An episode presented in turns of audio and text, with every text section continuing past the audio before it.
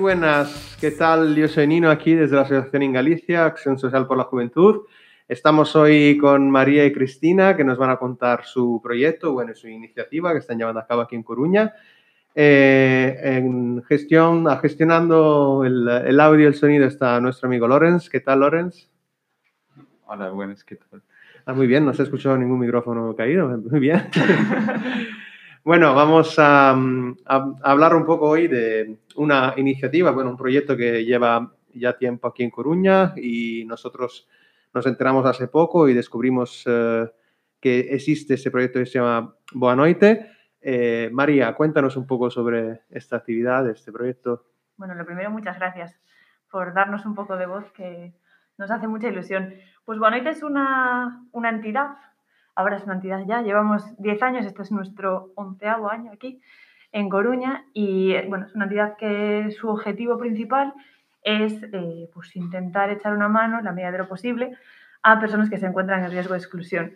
Empezó siendo un equipo de calle para repartir chocolate y café y calor, sobre todo, a gente que vivía en calle y fuimos creciendo gracias a la ayuda de muchísima gente, especialmente de la parroquia San Francisco de Asís, que es ahí nuestro, nuestra raíz, y también pues entidades como Padre Rubinos, que nos han echado una mano desde siempre, que creyeron en nosotros hasta ahora. Y nada, pues fuimos creciendo y ahora creamos, bueno, hace ya cuatro añitos, una casa, un hogar, que es donde, bueno, pues las personas que están en riesgo de exclusión tienen pues un techo para estar tranquilos y poder conseguir, pues sea una prestación, un trabajo o lo que sea, ¿no? Y nada, pues seguimos así creciendo también y hemos creado otro nuevo proyecto que se llama Boa Tarde, que lo llevan sobre todo los papás y mamás de la parroquia, que son maravillosos, y un poco también pues es el que se ha encargado de hacer frente desde, desde Boanoite, pues a, sobre todo bueno, a la crisis del, coronavirus que hay ahora, y lo que hacen es repartir eh, alimentos pues para familias que tocan nuestra puerta y que necesitan. Y por último, ya que es nuestro, nuestro pequeño bebé de ahora, es el proyecto Guasemente, que bueno, quisimos sobre todo dar un paso más con los chicos que viven en el hogar Boanoite y eh, bueno, pues hacer un proyecto que estuviese enmarcado en temas de economía circular, sobre todo pues creando un huerto urbano y bueno, con la idea de hacer un germen de empresa social en el caso de, de que se pueda. Eh, ¿cuánto, ¿Cuánto tiempo llevas tú? ¿Desde el principio, desde los comienzos? ¿No te hacía, eh, te hacía mucho más pequeña? ¿No pensaba...? Sí. sí, sí, sí, sí, sí. Tengo cara de niña, me lo dicen mucho, pero no, no, ya soy mayor. Eres De- una señor ya de... Sí, una, este- una señora ya. Tengo una cana. Eso no sale porque es radio, pero la tengo. Pero no, sí, yo fui, bueno, fui una de las que en una servilleta dibujamos Ah. los primeros trazos de, de Boanoite. Era más pequeñita, claro. Pero, pero bueno, ahí estamos y hasta ahora. ¿Cómo fueron los comienzos? Eh, ¿Cómo fue la reacción un poco de la ciudad, de la gente? Bueno, y también de la familia, ¿no? Cuando comentaste en casa que se ibais a lanzar en este proyecto. Mira que me han hecho muchas preguntas y esa es la clave.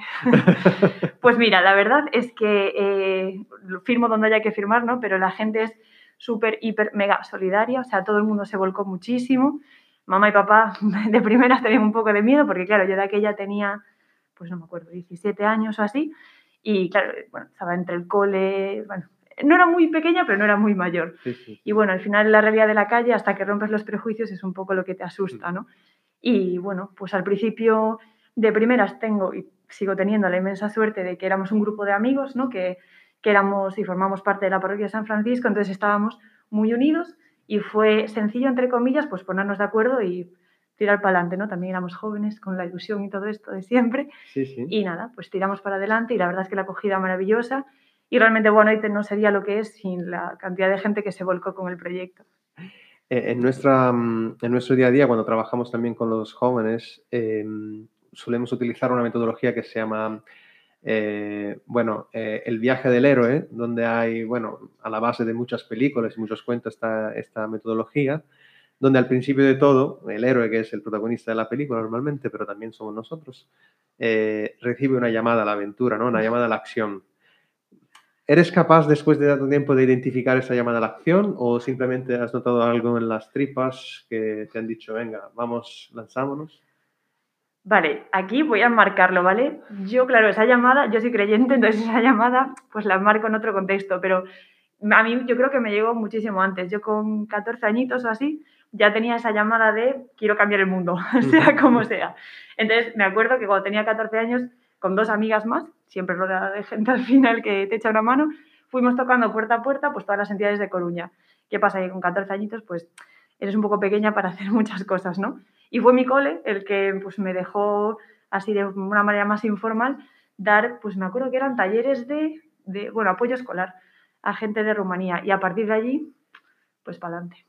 ¿Qué tipo de actividades eh, realizáis? Ahora supongo, has dicho que habéis aumentado el número de actividades. ¿Cuál es un, un día a día ¿no? de una persona que frecuenta el centro? En el hogar Guanoite, Ujú. eh, pues mira, yo creo que cada día es diferente al anterior, porque los chicos, pues bueno, cada uno tiene su historia, entonces cada uno necesita pues determinados caminos, ¿no?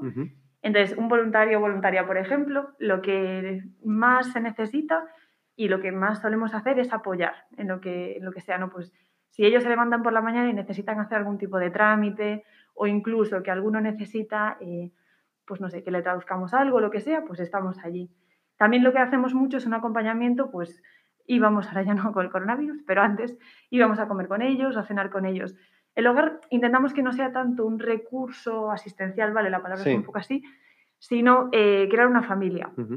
Porque, a ver, al final son ocho chicos los que están en la casa, pero luego entre el voluntariado que entra y sale, pues somos bastantes más. Y sin esa realidad de familia y de hogar y de acogida, yo creo que el recurso perdía un poco de, bueno, de la esencia que queríamos desde el principio. Y entonces lo que buscamos siempre en el día a día es eso, pues un acompañamiento, una llamada, un mensaje o lo que haga falta. Como una casa. Sí, sí, sí, sí. Bueno, como buena familia para aguantar, por ejemplo, dos, tres horas ahí esperando para el NIE, por ejemplo. Por que yo sé ejemplo. algo como. Ellos tienen mucha más paciencia que nosotros siempre. Pero Y sí, todos esos trámites que, bueno, al final se consiguen, pero requieren mucho tiempo. Y, sí. y, bueno, mm, jóvenes, eh, mm, ¿tenéis eh, eh, personas jóvenes, muy jóvenes? O... Pues mira, hay de todo. En el equipo de calle eh, hay jóvenes, muy jóvenes, porque participan, bueno, colegios de la ciudad. La verdad es que, por eso te decía que el Monete al final crece porque mucha gente pues viene, toca la puerta y para adelante, ¿no? Lo que haga Ajá. falta. Y vienen, pues eso, muchos colegios. Hemos ido incluso a dar charlas a otros, también otros Sí. coles de la ciudad e institutos, sobre todo pues para dar a conocer la realidad del sinogarismo, ¿no? Que hay aquí, aquí en general, pero bueno, en España también. Y pues sí, la verdad es que yo creo que desde los más, bueno, más peques, que son sobre todo cuando vamos a los coles, porque los más pequeños en el equipo de calle es complicado, hasta gente mayor. Y en la casa, en el hogar Boanoite, la media de edad, pues a lo mejor están los veintipico, pero bueno, luego entra quien quiera hacer algo, ahí bienvenido sea. Eh, ¿Cuál es la impresión mm, de los usuarios que acceden eh, con respecto a la ciudad, a la gente? ¿Cuál es, ¿Cómo se siente eh, la acogida o la permanencia? No sé cuánto tiempo se quedan, si se quedan mucho tiempo, ¿no? Dices los chicos que entran en la casa, chicos, ¿no? sí. Eh, pues me encantaría que estuviese alguno de ellos aquí para preguntarle, ¿no? Desde fuera, mi impresión, o por lo menos lo que buscamos, es que se sientan en casa. Entonces, eh, la acogida de primeras, sí que es verdad que los primeros días, bueno, están un poco adaptándose, ¿no? Porque obviamente Sí. es un sitio nuevo, pero siempre es como, bueno, pues aquí estamos, esta es eh, Alba y María, que son las educadoras sociales, y nosotras para lo que queráis. Entonces intentamos hacer una acogida lo más calurosa posible, tienen su habitación, bueno, su baño y todo. Entonces yo creo que a lo mejor a la semana ya se sienten, vamos, 100% en casa. Sí que es verdad que depende muchísimo de la realidad que tengan detrás. O sea, hay gente que tiene historias que si te las cuentas te rompen, ¿no? Y al final, bueno, muchas, todas te rompen, pero algunas son especialmente duras. Y bueno, pues entre voluntariado y personal técnico, pues nos toca apoyar y, bueno, intentar acompañar en lo que se pueda. Sí, mm, lo digo porque en mi pequeña realidad, claro, no, no se puede comprar, pero cuando vine, vine solo aquí por primera vez y lo comparo, comparo Coruña como este dredón que se queda ahí en la esquina, mm, ahí en una tarde de septiembre, que no sabes si ponértelo o no, pero te, te da seguridad, lo tengo allí. Puedo dormir sin, pero si me lo pongo me alivia. Entonces, creo que es una ciudad donde se puede vivir bien, donde todo el mundo está, es bienvenido y Mm. donde la gente es muy solidaria, mm, pesar de todos los problemas que puede haber en la ciudad y, y en España en general. Cris, ¿tú qué nos cuentas? ¿Te has sumado a esa, a esa señora loca aquí, a ese señor? Eh, No, la verdad es que mi admiración por María, yo la verdad es que conocí Boanoite a, a raíz de, de conocer a María y, y llevo varios años siguiendo la iniciativa y, y nada, el año pasado decidimos embarcarnos en, en este proyecto que es Boa Semente y a raíz de ahí sí que tuve un contacto más estrecho con, con el hogar y con, y con la asociación. Cuéntanos un poco qué, qué le has traído, qué, qué le has vendido a estos chicos. ¿El proyecto, la idea o te has, te has sumado a la idea que llevaban ellos?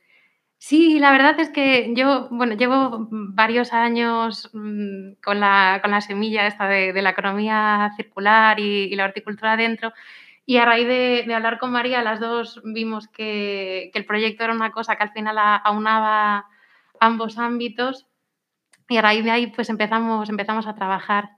Bueno, Y- es un proyecto europeo, ¿no? Es- Sí, efectivamente, es un proyecto solidario del, del Cuerpo Europeo de Solidaridad y desde aquí animo a, a todos los jóvenes que, que tengan menos de 30 años y estén inscritos en el Cuerpo Europeo de Solidaridad a que se animen a presentarlo porque no es, mm, la verdad, un formulario excesivamente complejo y puede permitir que muchas de esas iniciativas que muchas veces son un sueño o una ambición que parece inalcanzable, hacerla realidad. Sí que es cierto que hace falta compromiso, hace falta constancia, que esa constancia precisamente es la, la que han tenido en Boanoite para, para mantener un proyecto tan maravilloso durante tanto tiempo.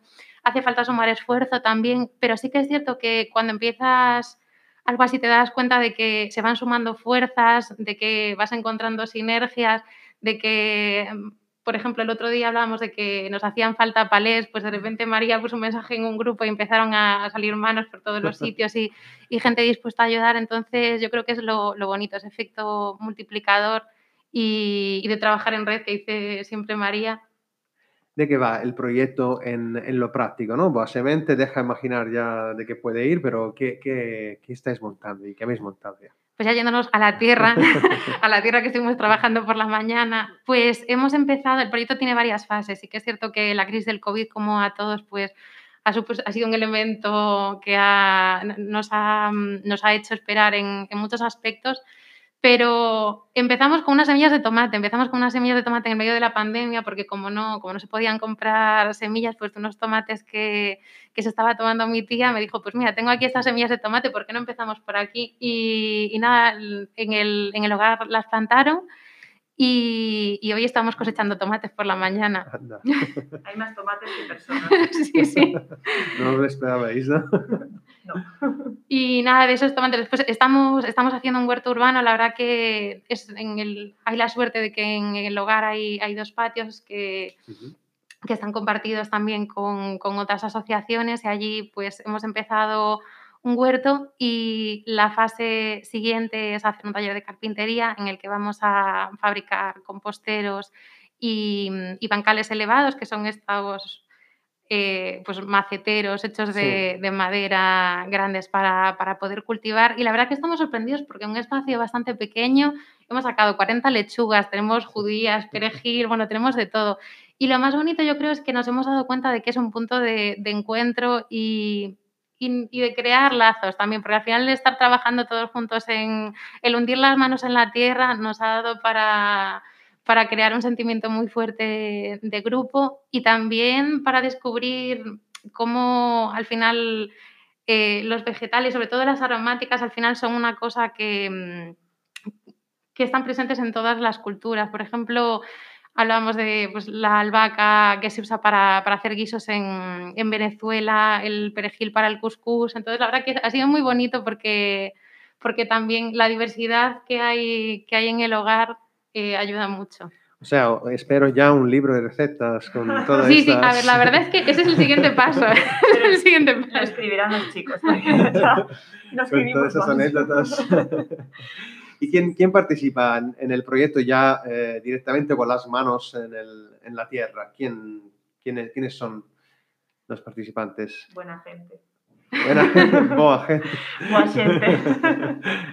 Sí, todo, ade- además de, pues yo creo que eso, toda, toda Boanoite, que como dice María, es, es muy grande, son, son muchas manos las que, las que participan allí. Después, a, a base de, de comunicar el proyecto, también han venido otras personas, por ejemplo, están colaborando también Juan Carlos y Cristina, que son, que son dos personas expertas en horticultura y que nos han ayudado mucho porque cada semana nos aparecía, pues a lo mejor aparecía una oruga nueva, una enfermedad nueva, Un virus Muchos- una lechuga que dices tú. mu- muchos hongos de, de todas las variedades y nos han ayudado mucho a nivel técnico para identificar qué le pasa a nuestra planta y, y Sí, cómo curarla. Y, y para identificar también la diferencia entre una celga y una lechuga, porque en mi caso, ni idea. También, también O sea, sí, importante. Sí, sí, sí, gracias a ellos. Podéis, la gente puede descubrir también que hay cosas que no crecen directamente en las cajas de los supermercados. Por ejemplo, por ejemplo. Que vienen de un árbol o de la planta. Sí, sí, de la importante.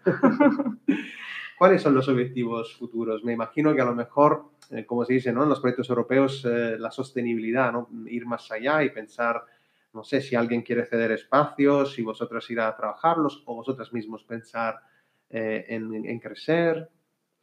Pues ahora mismo, la verdad, como, como te comentaba, hay, hay la suerte de, de que Padre Rubinos, la verdad que en ese sentido ha, ha sido muy generoso con nosotros y, y ahora mismo lo que estamos pensando es en utilizar pues, un espacio bastante grande que hay para poner esos, esos bancales y empezar por ahí. Después, la verdad es que nos gustaría, nos gustaría continuar con la expansión. Sí que es cierto que mm, el huerto requiere también su tiempo y su dedicación, entonces a más espacio hace falta más dedicación, así que siempre hay que mantener ese equilibrio entre, entre el espacio que se trabaja y, y el, y el tiempo disponible, pero, la verdad es que por ahora ha- hemos tenido mucho éxito. Estamos... Y María, ¿tú cómo, cómo ves esta iniciativa? ¿Es uno de los, de los cientos de proyectos que ya llevas o es algo que te ha interesado desde el principio cuando te lo han propuesto? O sea, cada proyecto es único y maravilloso, igual de ilusionante que el anterior. La verdad es que cuando Chris, eh, bueno, cuando me lo propuso, me dio un café, porque sabe que tomo café no sé decir que no, pero me dio un café y la verdad es que, eh, pues yo personalmente fue como por fin, ¿no? Porque realmente desde que empezamos Guanoite, yo creo que ya el segundo año, bueno, por, por yo estudié Derecho y entonces por temas así de economía sobre todo, tenía un poco en mente eh, pues iniciar algo así más del plano, sí, economía circular, empresa social, ¿no? Algo así. Pero bueno, claro, hace ocho añitos pues todavía no tenía nada rodado. Y el momento que Chris nos propuso, bueno me, bueno, me propuso, pero luego nos lo propuso a todos en general, esto fue como, venga ya, por fin, allá vamos, ¿no? Entonces fue como, venga, todo encaja y, y nada, pues para adelante. Por eso te decía, bueno, y te crece, pues por eso, por gente que viene como Chris con su ilusión y todo lo que sabe, que es una, increíble, y ahí está. O sea que muy bien. ¿Dónde encontráis esta hora 25? Porque entiendo que hacéis mil cosas, sois muy jóvenes. Eh, no sé si seguís estudiando o ya al menos habéis eh, terminado de estudiar, pero es que hacéis mil cosas y no sé dónde encontráis el tiempo. Hay 24 horas, ¿eh? Sea, el día es maravilloso, hay muchas cosas. Dormir, duerme. Las dos dormimos más o menos. No, no sé, yo creo que cuando algo te apasiona, al final le dedicas tiempo, sí o sí, ¿sabes? Y siempre encuentras tiempo. Y si no es una llamada rápida, es, venga, vamos a hacer tal cosa, pues al final, vamos, te organizas. Es decir, que tengo tres agendas, pero no las uso mucho. Entonces, bueno, es para no olvidarme más que otra cosa. Y de vez en cuando os paráis a pensar eh, en, en tres cosas o, o una o dos que pensáis que son claves a la hora de emprender un proyecto nuevo, ya sea em- empresarial o una iniciativa que lleváis a cabo dentro del hogar. Tú puedes destacar, podrías pen- pensar en una, dos o tres claves.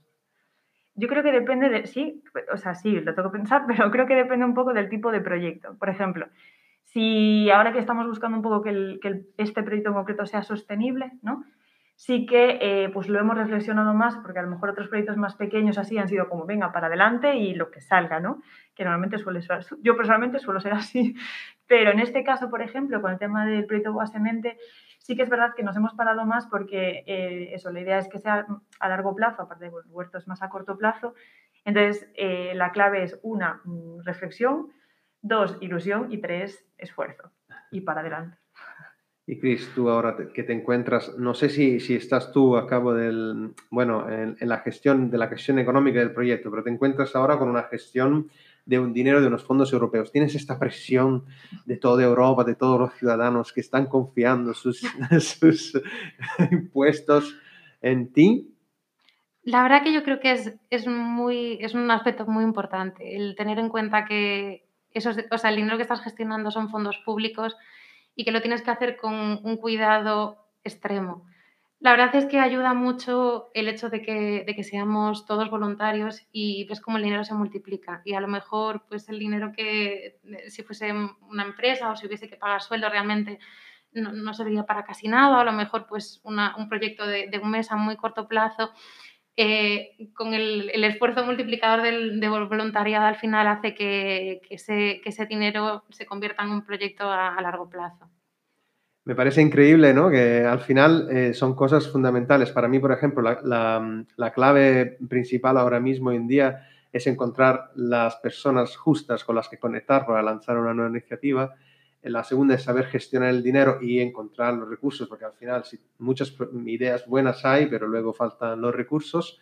Pero es verdad que si tenemos las personas justas y tenemos iniciativa, al final parece como que no, que aparece de la nada una esa, esa llamada a la aventura, aparece un amigo, una persona, un conocido que se propone y ofrece ¿no? Una- su, su mano, su, su ayuda en forma de dinero, de apoyo, lo que sea. Eh, ¿qué, qué pensáis? ¿Qué podemos decir ¿no? a los demás, a las demás que en este momento, en un clima de incertidumbre, ¿no? nos preguntan, por ejemplo, a nosotros muchos de, de irse fuera, antes de plantearse un momento, parar y pensar qué podemos hacer para ayudar, mm, sobre todo en nuestra tierra?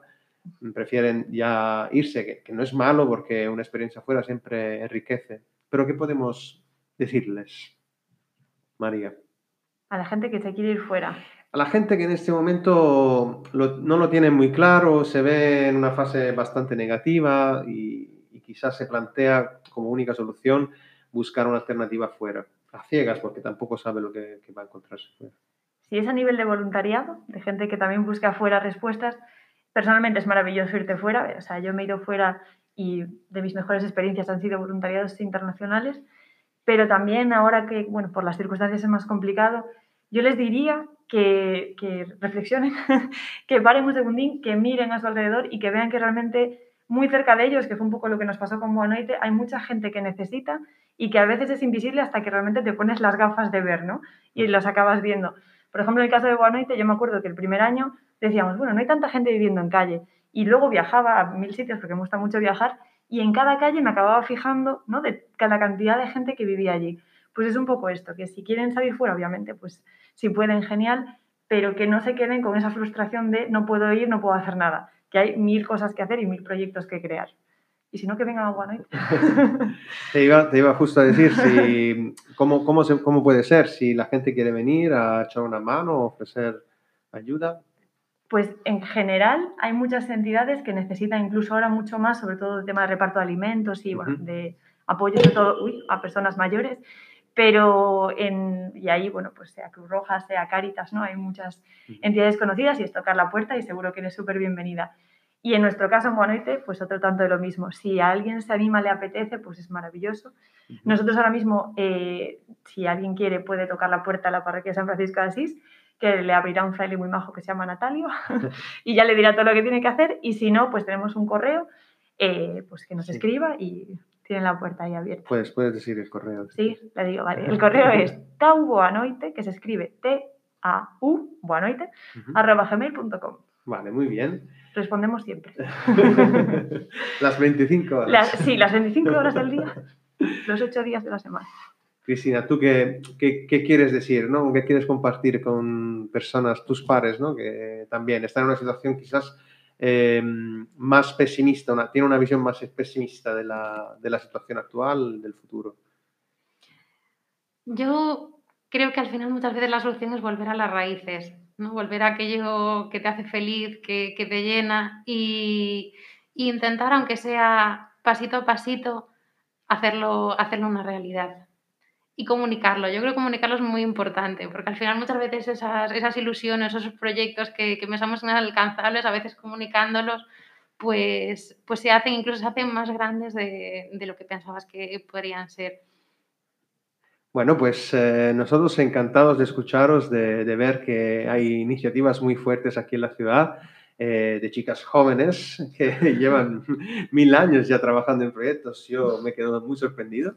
Y, y bueno, mm, no sé, la idea mm, y la esperanza es, de cara al próximo futuro, es de poder dar voz a estos chicos, estas chicas que, que están en Boanoite, eh, a ver si podemos ir con los micrófonos eh, en un momento mejor de la situación o si no, hacer una, eh, algún show directamente desde, desde allí, nos conectamos y, y lanzamos y escuchamos también sus voces. Eh, creo que, bueno, hay mucho más también que, que escuchar y que vosotras nos habéis ya llenado muchísimo eh, de ilusión, de ganas de salir ya a hacer algo, porque eh, es verdad que tenemos eh, la naturaleza eh, muy cerca y nos ofrece cada día muchas oportunidades, así como nosotros se las quitamos, a ver si volvemos a las raíces. Bueno, una- un placer hablar con vosotras, chicas. No sé si queréis saludar, si queréis despediros. Yo solo quiero dar las gracias de verdad por, bueno, pues por tenernos aquí y, nada, por darnos eso, pues esa voz ¿no? de, de ánimo y de pues que cualquiera que quiera participar, que, que ahí estaremos. El placer es nuestro, de verdad. Muchísimas gracias. Muchas gracias, Nino. Muchas gracias por, por contagiarnos la ilusión también y, y esperamos vernos muy pronto otra vez. Bueno, seguramente nos conectaremos en futuro con nuevas e ilusionantes iniciativas que vamos a hacer en colaboración con Anoite. Bueno, muchas gracias. Gracias, Loren. Adiós. Un aplauso al técnico. Chao, chao. Y hasta la próxima, chicas. Gracias. Será pronto.